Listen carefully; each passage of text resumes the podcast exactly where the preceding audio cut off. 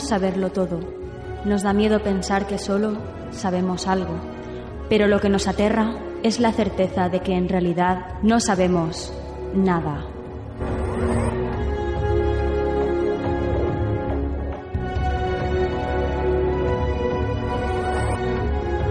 Sígueme por los canales que atraviesan la oscuridad. Remaremos sin descanso. Iluminaremos juntos los caminos de la noche, abriéndonos paso por el canal del misterio.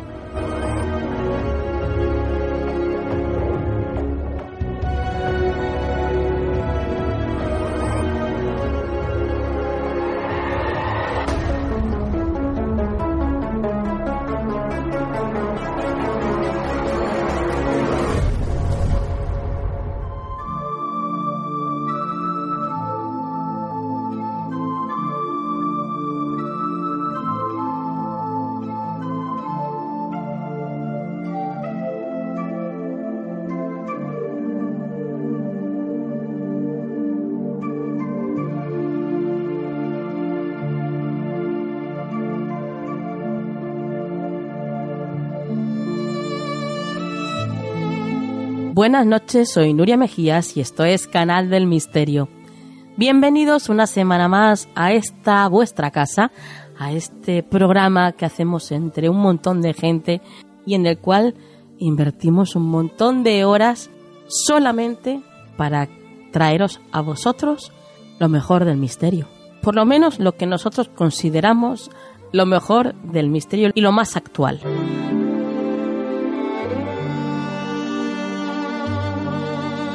Así que ya estamos aquí preparados para escuchar a Clara Taoces, que nos va a hablar de su último libro publicado, un cuento, un cuento maravilloso, pero no creéis que es un cuento infantil, aunque también podría serlo.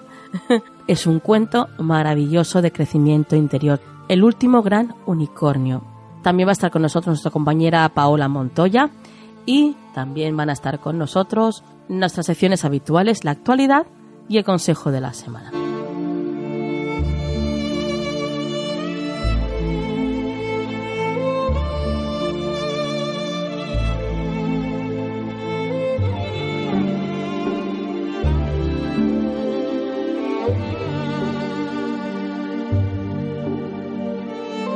Gracias por estar ahí con nosotros, fieles a la cita, como cada jueves en la 97.7 FM de Valencia si es que vivís en Valencia y si vivís en cualquier otra parte del mundo, ya sabéis que podéis escucharnos en misteriofm.com.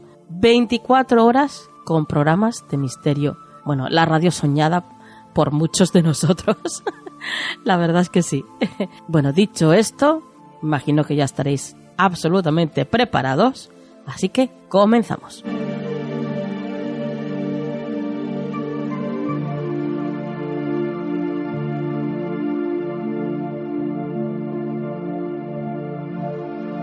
¿Quieres ponerte en contacto con nosotros?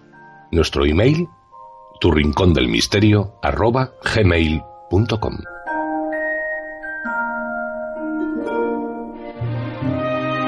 Cuando despertó del sueño de la Madre Eterna, no había nadie. Miró en todas direcciones, pero estaba completamente solo. Más tarde sabría que el nacimiento de un unicornio es producto de las lágrimas del universo, igual que las estrellas lo son del cielo. Quiso gritar, hacerse notar, que alguien viniese a su encuentro, explicándole por qué estaba allí, en medio de la terrorífica nada.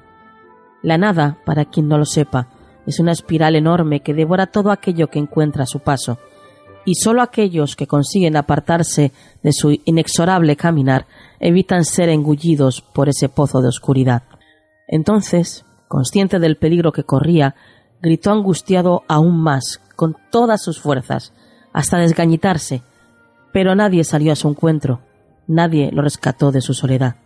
No hay nada peor que un unicornio solitario, porque, paradójicamente, frente a lo que se espera, se siente tentado de cornear a todo ser viviente que aparece en su senda. El aguijón de la soledad pica más cuando el unicornio se hace mayor, porque éste ya ha aprendido que nada será capaz de calmar su sed de compañía.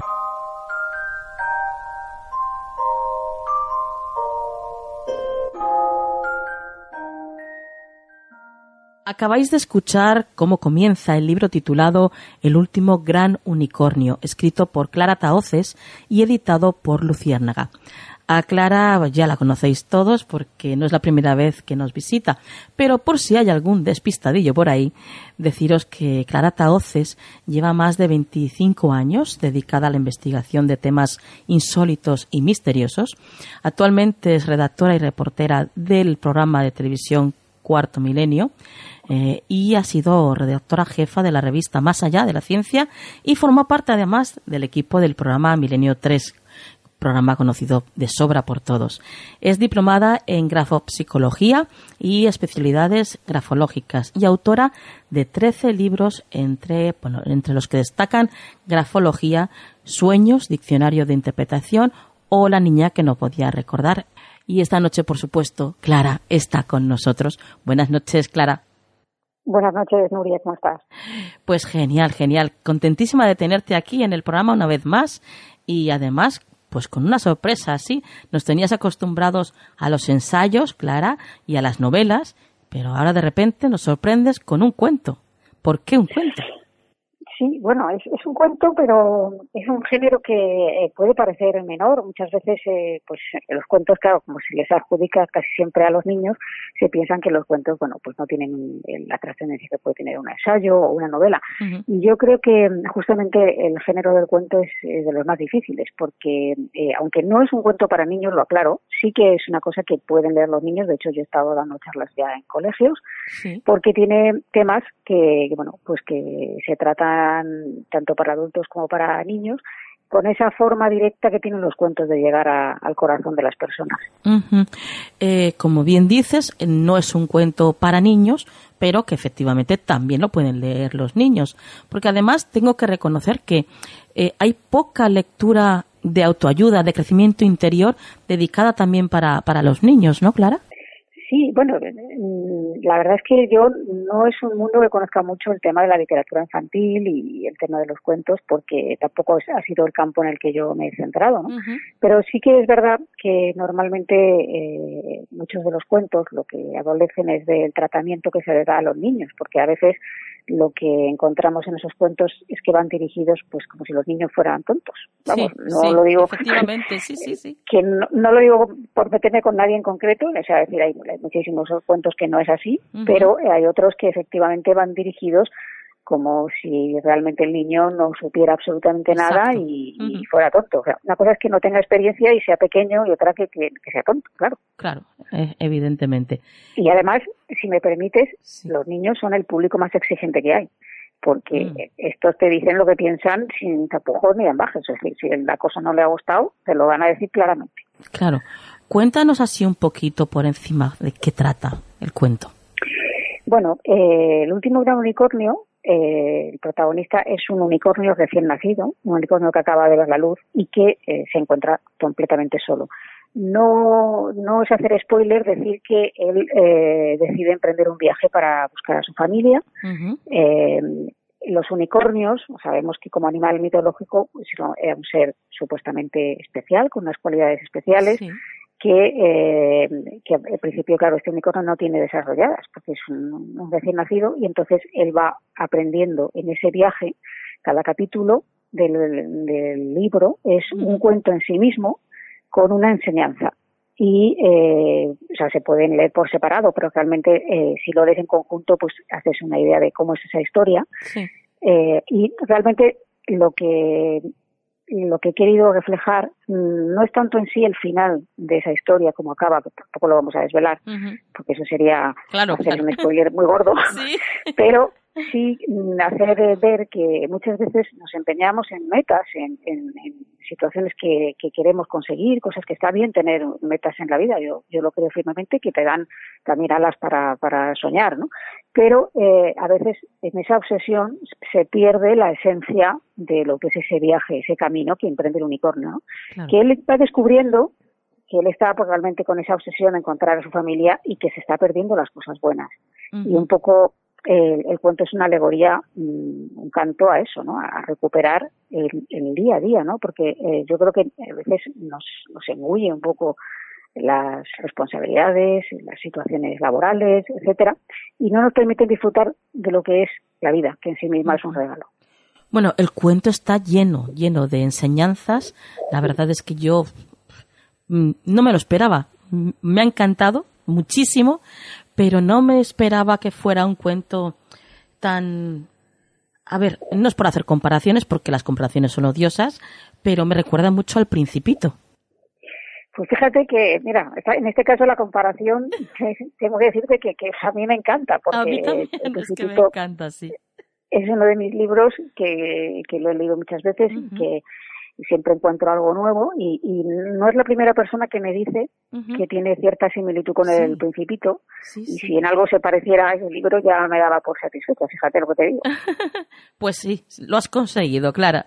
Eh, ¿Por qué eliges el, como protagonista un unicornio? En este caso, porque el unicornio, eh, como sabemos, un animal mitológico, eh, realmente se buscó, se buscó durante la Edad Media eh, a raíz de los relatos de viajeros que, que, iban a lugares recónditos en aquel momento y que, bueno, que con un clic tú puedes estar eh, viendo cosas que pasan en Asia, pero en aquella época pues los viajes eran largos, tediosos y peligrosos.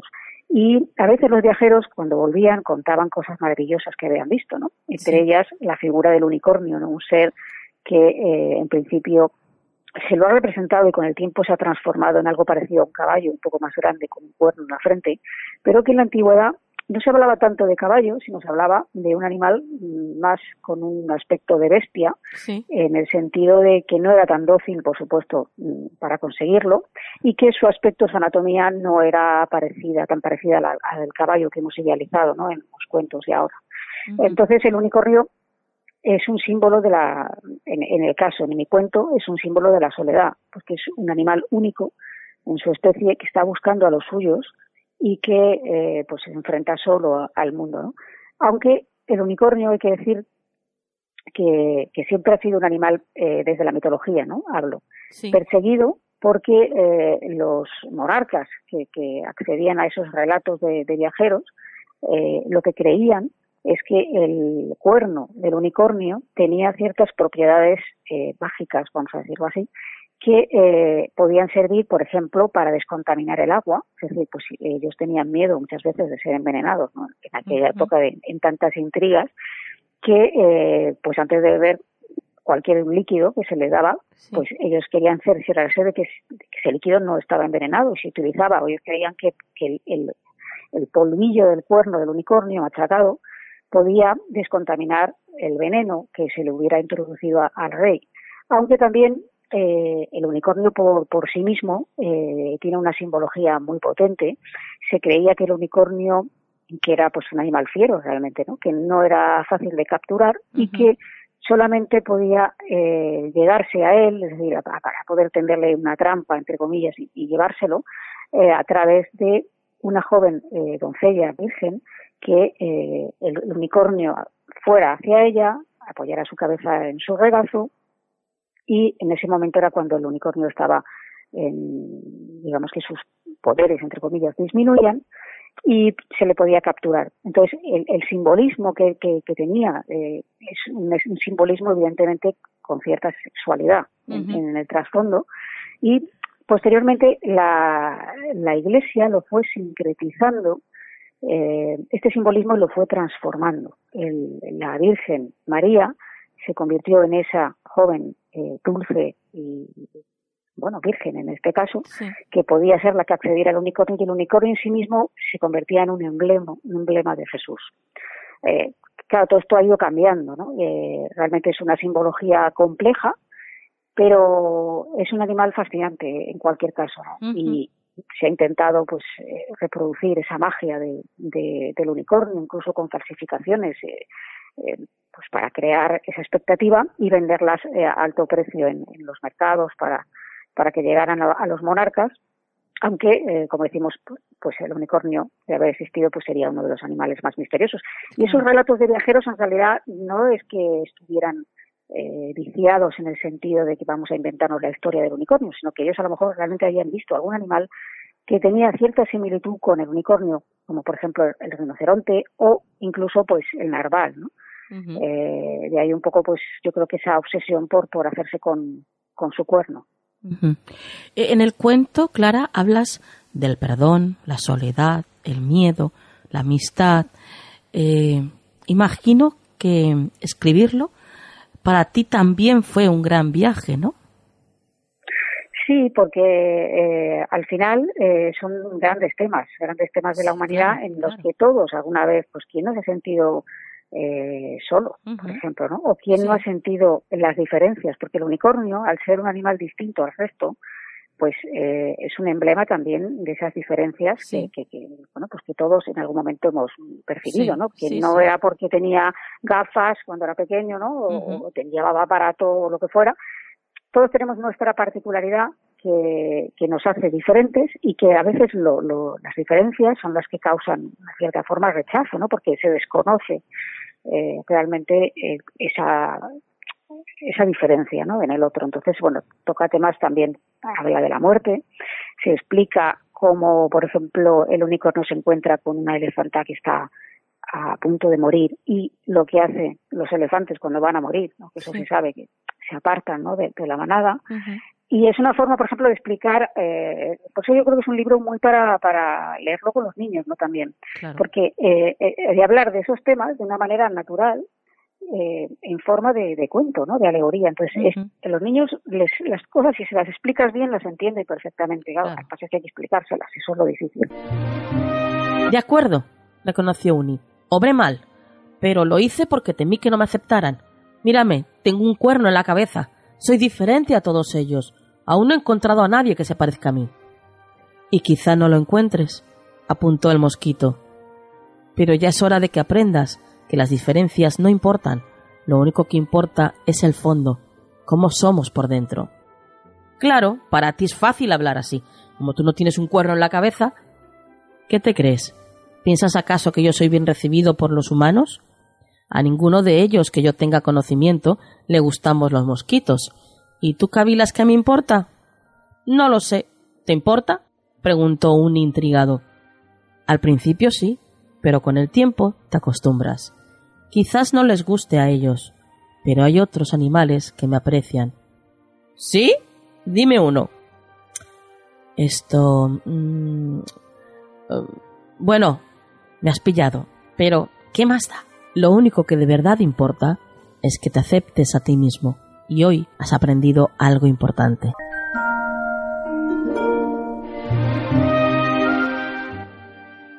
En el cuento también hay lugar para la aceptación de uno mismo y de cómo hasta que no nos aceptemos a nosotros mismos, pues no vamos a lograr ser felices y menos si buscamos siempre la aprobación de los otros, ¿no? Claro, ese miedo al rechazo, que, que el miedo, pues eh, sabemos que nos impulsa, eh, a veces es positivo, los miedos que te pueden incluso ayudar en situaciones críticas para salir de una situación de trance, realmente de muerte, por ejemplo, te pueden hacer salir adelante y, y vencer ese, ese miedo y, y, y, sobrevivir en una situación límite. Pero también hay miedos que paralizan. El miedo cuando es muy profundo y es cuando son eh, cosas internas más que algo externo, ¿no? Sí. Más un peligro que tenemos, eh, pues yo que sé, que te vayan a atracar en un momento dado, ¿no? Son cosas más internas. El miedo, ese miedo, ese miedo no es bueno. Ese miedo lo que hace es paralizar. Y lo que, lo que nos viene a explicar este cuento es que como a veces, eh, por miedo, temor a no ser aceptados por el resto, el icono lo que tiene miedo es que, claro, no se encuentra a, nadie de su especie por el camino, va encontrándose a diferentes personajes, pero no encuentra unicornios. Entonces, él se ve diferente a los demás. Y él lo que tiene miedo es, es a, que, a no ser aceptado. Entonces, a veces hace cosas, el unicornio va aprendiendo a ser más mayor, que van en contra de su naturaleza, en contra de lo que él piensa, en contra de lo que él cree. Uh -huh. pero, pero, esto a quién no le ha pasado a veces, ¿no? Y, y entonces eh, es ese aprendizaje el que él desarrolla a medida de, a base de ensayo-error, cuando va descubriendo que, bueno, que realmente hay cosas que, que no podemos estar esperando la aprobación de todos, tenemos que ser conscientes de que no gustamos a todo el mundo y que no vamos a gustar. Y claro. esto se nota mucho en profesiones donde hay cara al público o difusión, como puede ser, por ejemplo, la, la tuya, ¿no? Uh -huh. eh, en, cuando, a cuanta más gente llegas, sí. eh, tu, tu, trabajo se difunde uh -huh. más, pero también eh, corres el peligro de que claro. no guste. Claro. Entonces, Habrá gente siempre que le guste y gente que no, pero hay que aceptarlo, hay que admitirlo, ¿no? Y la crítica, la crítica me parece que es sana y es buena, siempre y cuando se haga de una manera constructiva, ¿no? eh, yo creo que vivimos en un, en un mundo ahora mismo tecnológico en el que eh, eh, una cosa que tú publiques en un tuit, por ejemplo, de una manera inocente, puede volverse en contra de ti, cuando a lo mejor tú no pensabas ni decías, ni estabas siquiera pensando eso, la gente saca unas dobles vueltas y tal, y, y, de repente una persona que, que ha emitido un tuit puede verse casi vapuleada virtualmente, ¿no? Eh, o ya no se tiran piedras a la gente, bueno, si en algunos países desgraciadamente sí que se lapidan a personas, pero hay ese, ese lapidario virtual en el que eh, quien dice algo que va en contra de una marea, pues esa marea lo, lo, lo, lo, castra, entre comillas, ¿no? Sí. Eh, entonces, bueno, sí que el, el libro pues es, explica un poco cómo salir de esa, de esa rueda, ¿no? De, de cómo aprender eh, a quererse a uno mismo para que eh, no tener que necesitar esa aprobación de, otros. También hablas en el cuento de la importancia de lo que nos rodea, de, focalizar en lo que queremos y de quiénes nos rodean, porque de hecho Uni, ¿eh? que es como se llama el personaje, se va encontrando a lo largo de este viaje con diferentes personajes, ¿no? Y y bueno, y tú demuestras cómo esos personajes pues le ayudan a evolucionar, ¿no? Sí, sí, sí, en, en el fondo eh, esto, es, esto es una cosa que pasa en la vida también, ¿no? Nosotros somos pequeños, recibimos una serie de enseñanzas, tanto de nuestros familiares, nuestros progenitores, como del colegio y, en la vida que nos, va poniendo en situaciones que tenemos que ir resolviendo. Al principio, las situaciones que no has conocido nunca y que, a las cuales te enfrentas por primera vez son las que evidentemente te producen un, desasosiego porque no, no sabes cómo, cómo hacer frente y, y, el unicornio lo que lo que va es aprendiendo pues de esos personajes que le van dando sus propias vivencias y le van transmitiendo una información que él no tiene porque, es pequeño todavía ¿no? incluso la importancia de cometer errores y aprender de ellos claro. Claro, es decir, eh, eh, te pueden decir mil veces que no vayas por aquí te vas a caer, eh, pero a veces pues la naturaleza humana es así y, la curiosidad y el, lo prohibido, etcétera, puede hacer que te vayas por un camino que otra persona está viendo clarísimamente que es un erróneo para ti. Pero tal vez tienes que caerte para, para darte cuenta tú de que eso es así, ¿no? Y por la siguiente vez, pues evitar esa situación. eh, Clara, yo estoy convencida de que tú, no paras. yo imagino que tú ya estás embarcada en, en otro libro, ¿no? Después de este. Bueno, algo estoy barruntando, pero bueno, de momento preferiría no, no, no, hablar de ello hasta que esté más avanzado. Ay, ay, ay, nos vas a tener en vilo. bueno, de momento... Prefiero, sí, dejarlo un poco ahí en, en intriga, más que nada por, porque las cosas cuando están ya más atadas, pues es mejor ya hablar de ellas. Antes quizás es preferible no. Claro. Bueno, yo lo he intentado. de todas formas, mientras, desde luego, disfrutaremos de este maravilloso, el último gran unicornio, editado, como ya sabéis, queridos misteriosos, por Luciérnaga y escrito por la gran Clara Taoces. Un libro que, bueno, está lleno de enseñanzas y que desde luego no puede faltar en vuestra biblioteca del misterio. Clara, muchísimas gracias por haber estado aquí esta noche con nosotros y bueno, tú ya sabes que ya siempre eres bienvenida aquí. Pues te lo agradezco mucho, Nuria. Muchísimas gracias y un saludo para ti y para todos los oyentes.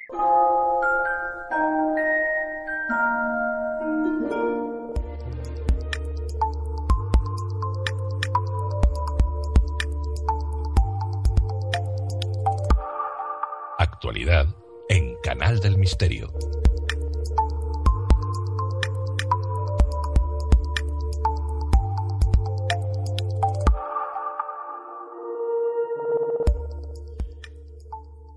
Entramos en la actualidad y ya está con nosotros, como siempre, María Toro. Buenas noches, María. Buenas noches, Nuria. Empezamos con el primer titular que nos traes esta noche y dice así: Novedades en WhatsApp, aunque por el momento solo en versión beta. Así es, Nuria. Recordemos que esta versión de software es la que ha pasado la etapa de prueba interna, llamada alfa, y es lanzada a los usuarios para pruebas públicas, una especie de prototipo que por ende puede contener fallos y ser un poco inestable también. En definitiva, es toda una declaración de intenciones del desarrollador. Y hay muchos usuarios que son aficionados a descargarlas y probarlas. Pues bien, eh, para todos ellos, en la última actualización, la versión 2.19.151 de WhatsApp, se ha podido conocer dos nuevas funciones una de ellas se trata de una nueva que nos permite compartir un estado de WhatsApp en Facebook. Es una función oculta dentro de la app que todavía no está activa, pero de la cual podemos ver la imagen de dónde se mostraría la opción en el futuro. Por otro lado, están trabajando en mejorar la manera en que compartimos nuestro teléfono con otras personas para que nos agreguen a sus contactos. Esta nueva función se puede disfrutar desde la pantalla de perfil de nuestra cuenta de WhatsApp actualmente, pero que, como en el caso anterior, podemos ver solo como imagen. Se muestra en la parte superior derecha un icono de código QR que permite compartir toda nuestra información de contacto de una manera rápida y sencilla. El otro usuario de WhatsApp solo tendría que escanear este código para recibir toda la información completa de nuestro perfil en su app. Esto será una realidad durante el 2020. Además, veremos publicidad y se asemejaría mucho de cómo vemos un estado normalmente. Sería una especie de diapositiva más dentro del estado que estamos viendo y se podría ver a pantalla completa también.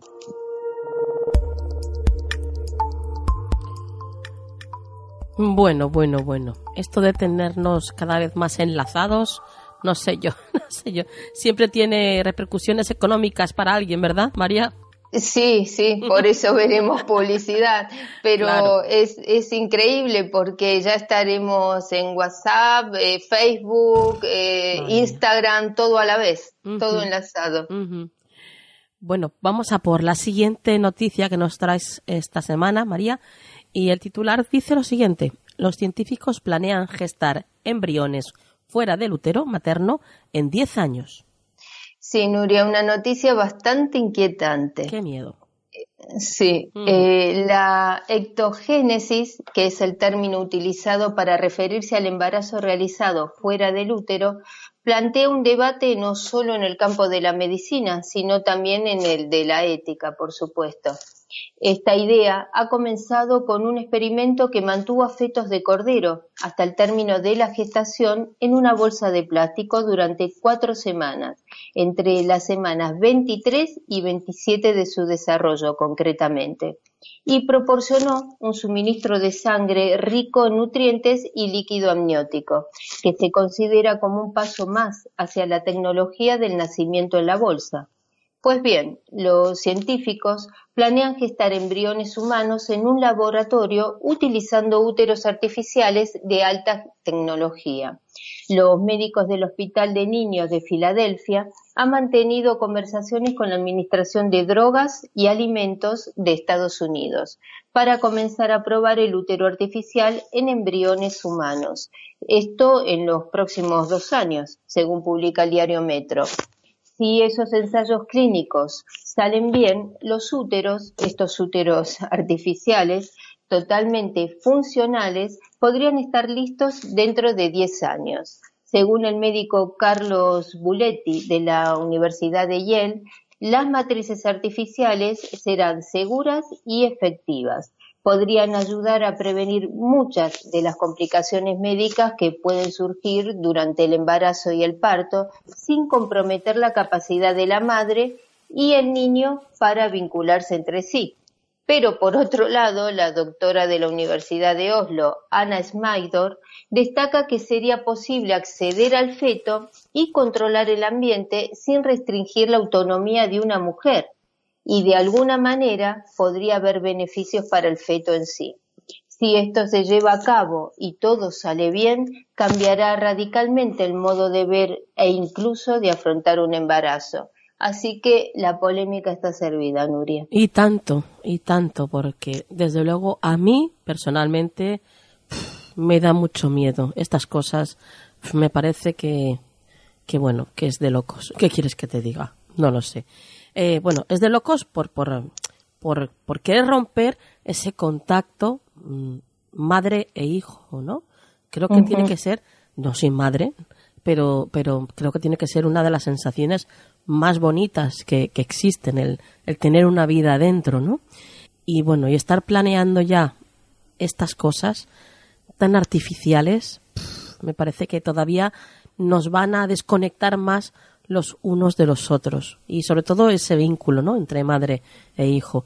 Y por otra parte, como vemos de nuevo, otra vez María, pues jugando y abusando de la vida animal para para supuestamente beneficios humanos, pero claro, primero hay que hacer este tipo Pasa por los animales. Exactamente, exactamente. Me parece horrible, horrible que juguemos de esa forma, ¿no? Con los pobres animales y abusemos de ellos de, esa forma. Bueno, lo dejamos aquí, María. Eh, vaya, vaya noticias que nos has traído. y tu vías de contacto. Sí, os dejo mi Twitter que es arroba María. Bueno, pues compañera, como siempre te digo, hasta la próxima. Hasta la próxima, Nuria.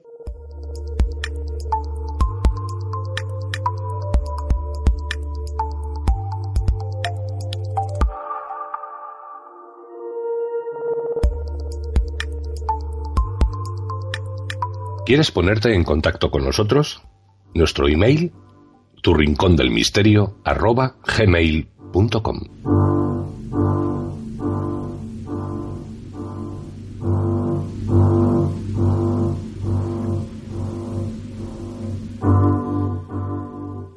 Continuamos con el programa y lo hacemos hablando de astronomía con nuestra compañera Paola Montoya.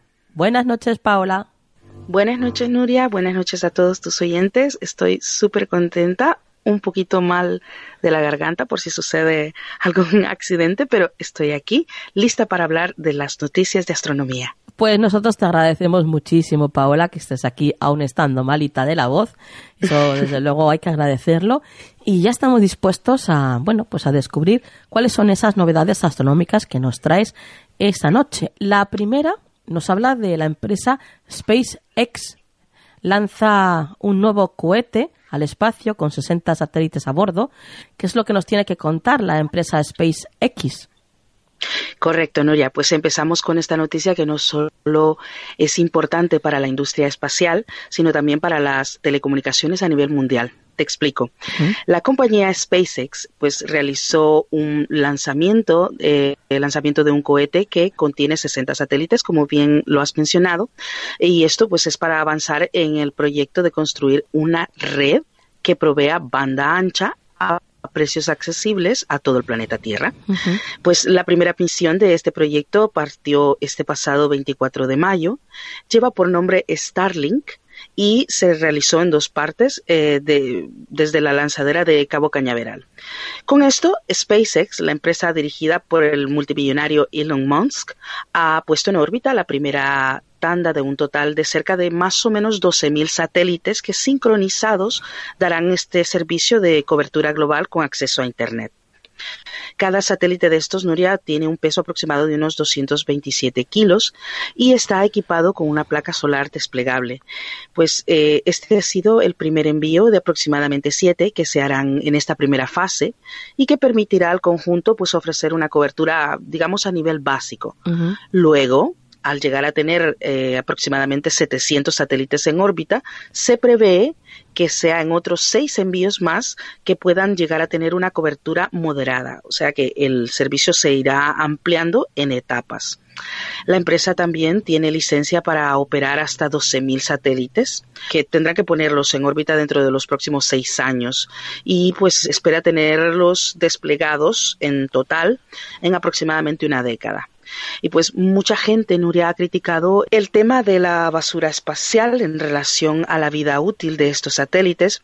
Y pues en este aspecto, Nuria, SpaceX tiene previsto un sistema de desintegración en la reentrada de estos satélites que permitirá pues que estos dispositivos sean eliminados conforme vayan agotando esta vida útil, que es aproximadamente de unos cinco años.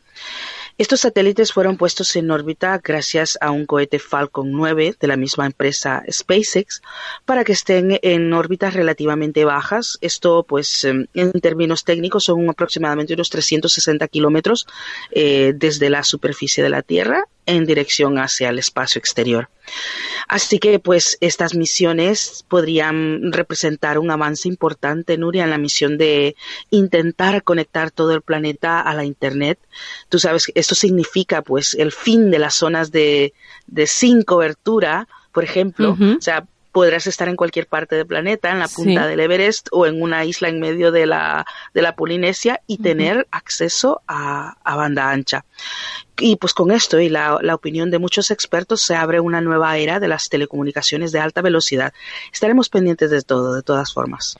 Bueno, yo no sé, no sé, Paola.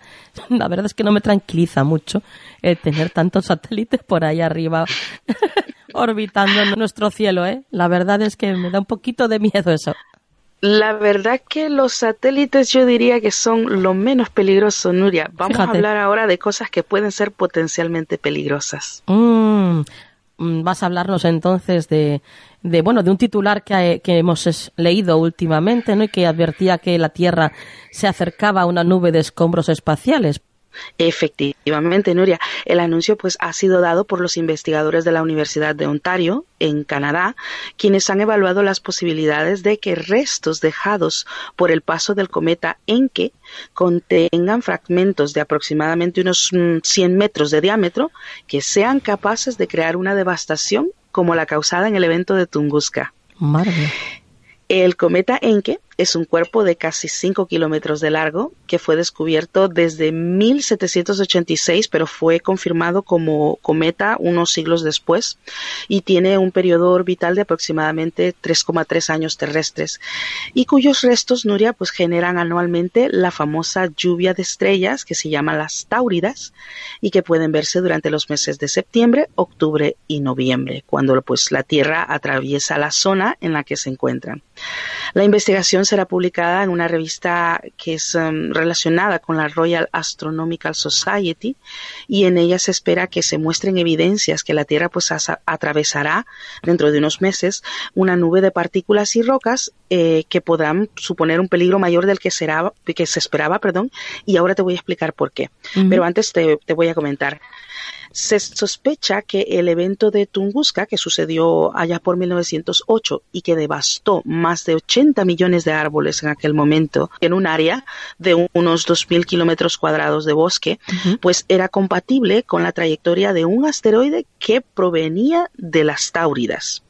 Los investigadores eh, Clark, Vigert y Brown, que son los autores del estudio, se centran pues en que, en que los restos de este cometa pudieran generar un impacto similar al de Tunguska, que se cree que de momento pues tiene una cadencia o ocurre aproximadamente cada mil años.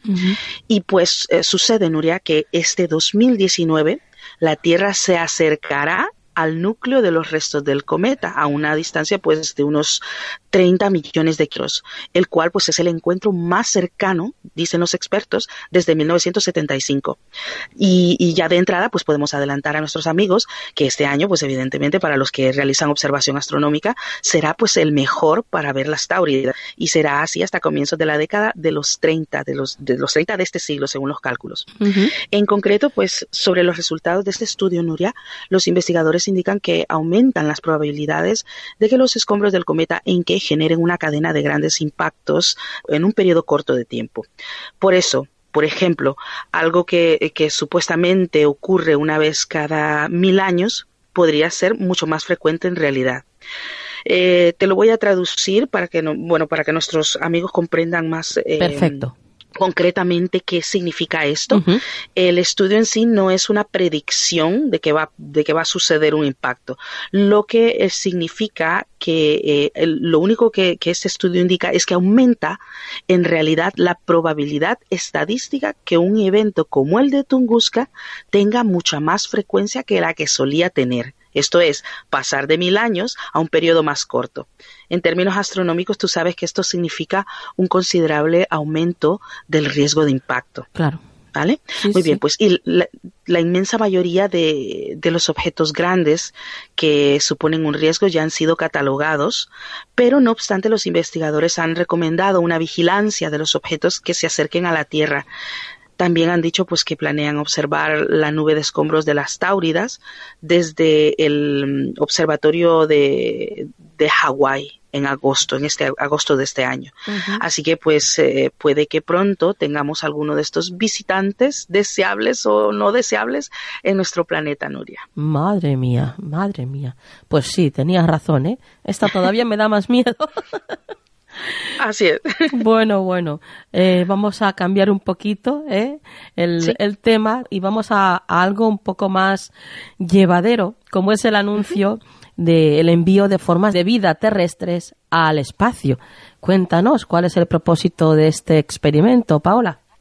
Pues sí, es un proyecto de la NASA, Nuria, eh, quienes en este momento pues eh, están ultimando una nueva misión espacial con el objetivo de enviar seres vivos al espacio profundo. La misión se llama Biocentinela y despega el año que viene. Y pues Biocentinela será ah, lanzada tiene pues un tamaño de una maleta pequeña.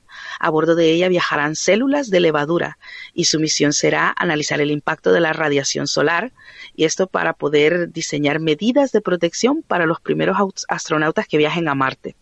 La nave pesa alrededor de 14 kilos y transportará pues dos variedades diferentes de levadura, entre ellas pues una variedad natural que es bastante resistente a la radiación. La levadura Nuria ha sido elegida para esta misión porque el proceso de reparación de daños en su ADN es muy similar al de los seres humanos. La radiación incide directamente en, el ADN y es eh, provocando los daños. Por lo tanto, esto es muy importante para saber de qué manera los seres humanos podemos ser curados si en dado caso quisiéramos viajar al, espacio. También pues se ha tomado en cuenta que esta misión no tiene previsión de retornar a la Tierra, entre otras cosas, por lo que pues enviar levadura sería eh, lo más ético de enviar para realizar este tipo de experimentos. Es lo que te iba a comentar, Paola. Cuando me has dicho lo de seres vivos, digo, uy, uy, ya vamos a jugar otra vez con los animales. Mm, bueno, tú sabes que yo sería la primera que no que me opongo a este tipo de cosas, sobre todo en un tiempo donde ya ya ya muchas cosas ya ya están dadas, ya no hay necesidad de sacrificar seres vivos para para este tipo de cosas. Pero vamos, que en este aspecto. Mientras que sean células de levadura, para adelante. Exacto. La levadura es, es un ser, es eh, clasificado biológicamente como un ser vivo, pero no obstante no tiene pues estas implicaciones que serían las de enviar, pues, eh, qué sé yo, a un, a un primate o otro tipo de animal efectivamente. Y pues eh, siguiendo con las cosas, esta nueva nave de la NASA, Nuria, tiene previsto acercarse al Sol para llevar a cabo su misión. Entre más cerca esté del Sol, pues más, mucha más radiación recibirá y pues es uno de los objetivos del experimento. Recordemos también, Nuria, que los últimos seres vivos que viajaron al espacio fueron los tres astronautas del Apolo 17, la última nave que aterrizó en la Luna hace ya más de aproximadamente creo que son 47 años. Y pues esta última misión lunar duró menos de dos semanas, pero en este caso Biocentinela recopilará datos durante 12 meses. Esto, por primera vez, permitirá analizar los efectos a largo plazo de la radiación espacial sobre el ADN terrestre, o sea, ADN de, un ser vivo terrestre. Los detalles de esta misión, Nuria, los anunció Kimberly Smith, quien es astrofísica en el Centro de Investigaciones Ames de la NASA. Eso lo, esto fue el anuncio que ella dio. Y pues lo que vemos, Nuria, es que esta nueva etapa en la carrera espacial vemos que Estados Unidos está preparándose para llevar personas a lugares del espacio profundo, como la Luna y Marte, el planeta que más se parece eh, al nuestro en todo el sistema solar de momento. Y pues de hecho el próximo vuelo tripulado a la Luna se está previsto que se realice dentro de cuatro años. Y otra cosa que a mí me emociona mucho, que por primera vez entre los cuatro astronautas habrá una mujer. Oh. Pero hablaremos de eso más adelante. Qué bien. Sí, sí, sí. No nos pase como con. También hace poco hablábamos de esta, una noticia parecida. La caminata. Exacto. La caminata lunar. La caminata lunar y al final no pudo ir, no, pudo, ser. No pudo darse, efectivamente. bueno, pues esperemos, cruzaremos los dedos y esperemos pues ver también a una mujer en la luna, claro que sí. Claro que sí, así será. bueno, Paola, como siempre, bueno, eres maravillosa. Qué manera de explicarnos Gracias. algo tan complicado como esto y de una manera tan sencilla. Cada vez son más los oyentes que nos dicen, que me, que me comunican a mí directamente, además, eh, pues eso, lo fácil que es entender todo contigo. Y, y, bueno, compañera, que es un placer tenerte en el equipo. Muchísimas gracias y mil noches estrelladas para todos. Tus vías de contacto, Paola. Muy bien, me pueden encontrar en Facebook como Paola Montoya Online, en la Administración de Astronomía en tu bolsillo y también en Twitter como Pao Montoya 29. Pues compañera, hasta la próxima. Hasta la próxima.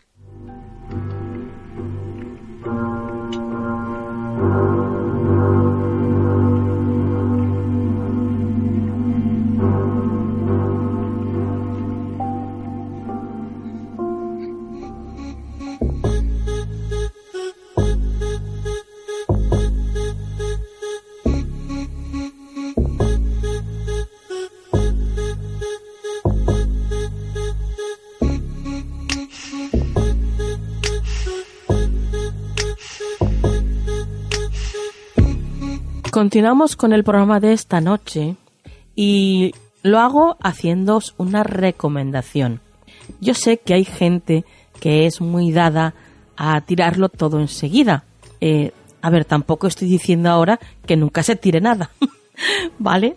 No caigamos en un síndrome de Diógenes, no, no. Pero sí que es verdad que hay que tener mucho cuidado con lo que se tira. Y más viendo lo que le ha ocurrido a una familia de Edimburgo, Escocia. Esta familia descubrió que una pieza de ajedrez que había estado guardada en su hogar es parte de los famosos Lewis Chessmen medievales y que había estado perdida durante más de 200 años. Durante 55 años, esta familia de Edimburgo ha estado en posesión de una fortuna sin saberlo. Una pieza de ajedrez olvidada en un cajón cuyo precio podría superar el millón de euros. Según informa la BBC, el abuelo de la familia adquirió la figura, una torre blanca de 3,5 pulgadas, en 1964 por 6 dólares, más o menos algo más de 5 euros, y tras medio siglo olvidada en un cajón, sus familiares la llevaron a una casa de subastas para tasar su valor y descubrieron que la pieza cuenta con más de 200 años de antigüedad. Así que la torre pertenece a la época medieval, más concretamente al juego de ajedrez de la isla de Lewis, que consta de 78 piezas, 14 tableros y una hebilla de bolsa. Los Lewis Chessmen del siglo XII que fueron descubiertos en 1831 en la isla de Lewis, usualmente están expuestos en el Museo Británico y en el Museo Nacional de Escocia. Y según informó la casa de subastas Sotheby's, a través de un comunicado de prensa, las piezas de ajedrez Lewis, que fueron talladas a finales del siglo XII y principios del siglo XIII en Trondheim, Noruega, están impregnadas de folclore, leyenda y de una rica tradición de, contar historias. También decían que son un símbolo importante de la civilización europea. La pieza será subastada el próximo 2 de julio, siendo esta la primera vez que se subastará un elemento de esta colección. Así que, bueno, como os decía, por favor, cuidado con lo que tiráis. Primero, tened en cuenta que no tenga un gran valor lo que vais a tirar Y bueno, ya lo siguiente pues es deciros que si os apetece participar en esta subasta, ya sabéis, el próximo 2 de julio en Sotheby's será subastada.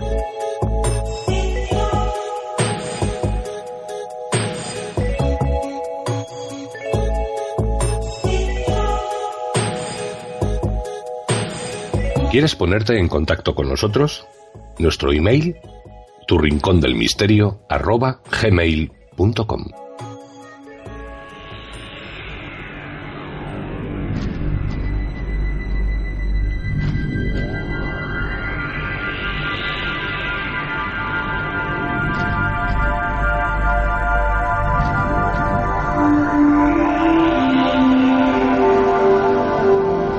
El consejo de la semana en Canal del Misterio.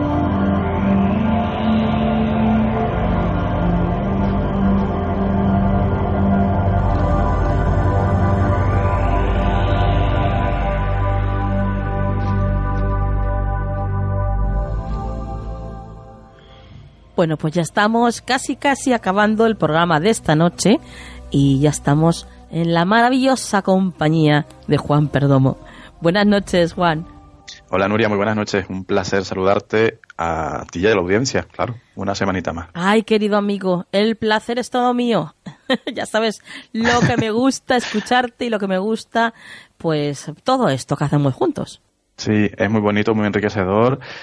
Nunca acabas de aprender, eso también es verdad, que es lo bonito también, porque las herramientas que trabajamos aquí, tarot, runas y todo esto, ¿no? Es tan profunda la enseñanza que tiene y es tan, tan, ¿qué te diría yo? Tiene tantas caras que nunca acabas de aprender. Entonces para mí es satisfactorio y súper estimulante, ya lo creo. Para ti y para todos nosotros que nos aprovechamos de eso, Juan. Ah, yo estoy aquí para eso. Se pueden aprovechar todo, todo, todo, lo que quieran. yo me dejo, yo me dejo. Bueno, y en esta ocasión vas a sacar una runa, ¿no, Juan? Pues sí, me apetece aquí meter la manita en el saquito de, la, de las runas que eh, nuestros amigos no las pueden ver, pero son muy bonitas, son de cuarzo verde. Oh. Y, molan mucho, sí, sí. bueno, pues vamos a ver qué, qué es lo que nos dicen tus runas para la semana que viene.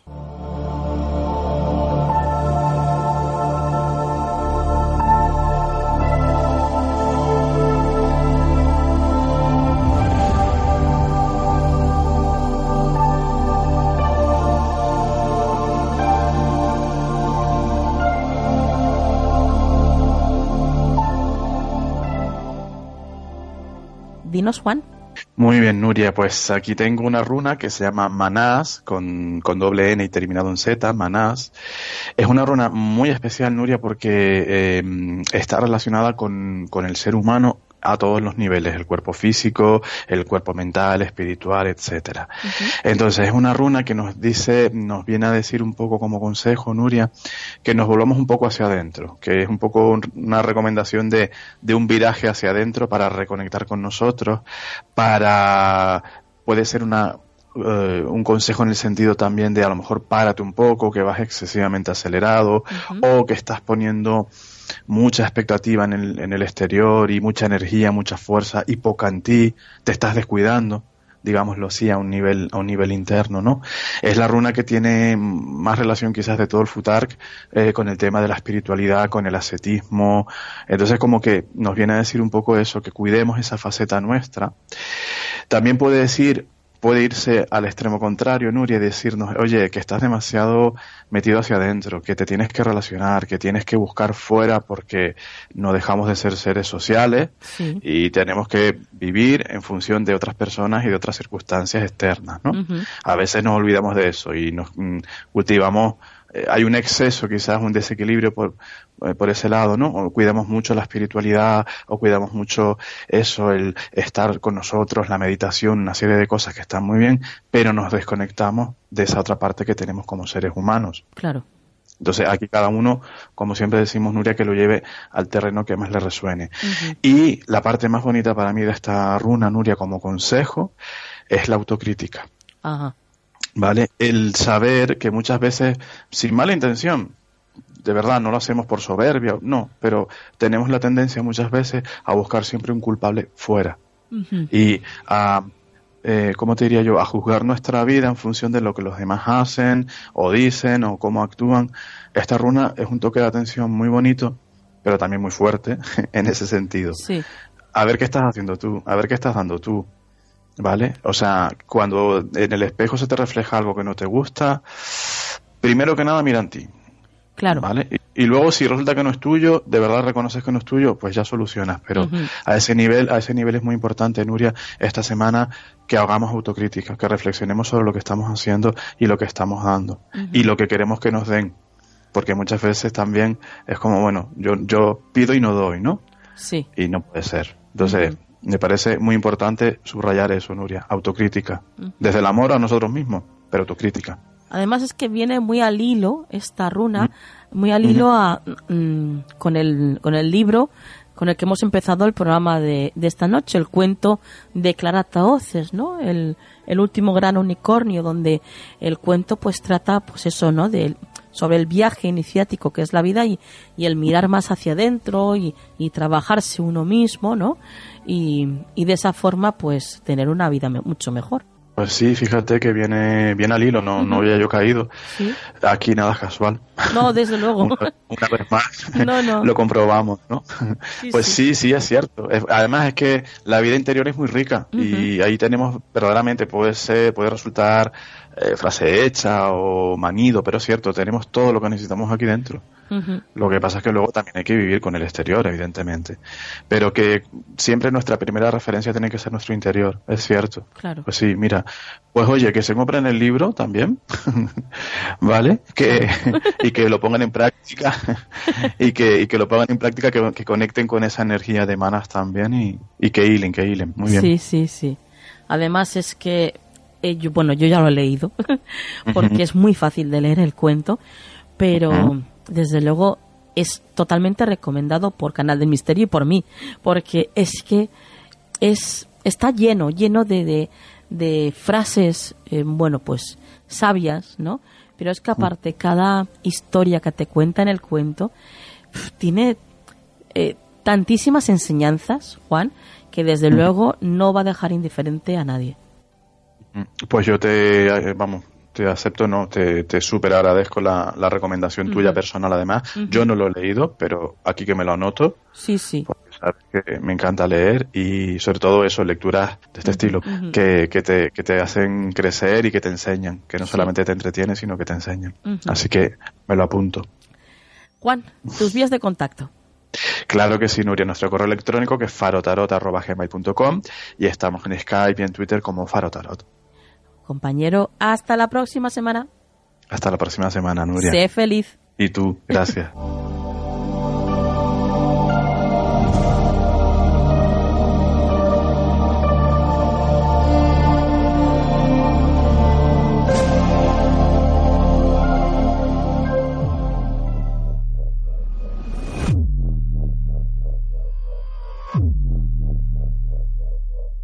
rapidito, qué rapidito se nos pasan estos 60 minutos.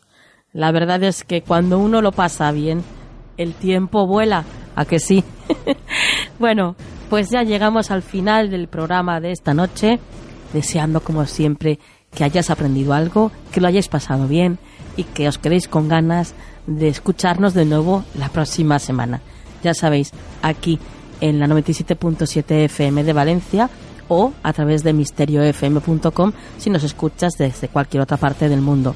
Gracias por estar ahí y que sois maravillosos, no lo olvidéis nunca. Y ahora os dejo con la frase de la semana. Mientras busques a Buda en alguna parte, nunca verás que tu propia mente es el Buda.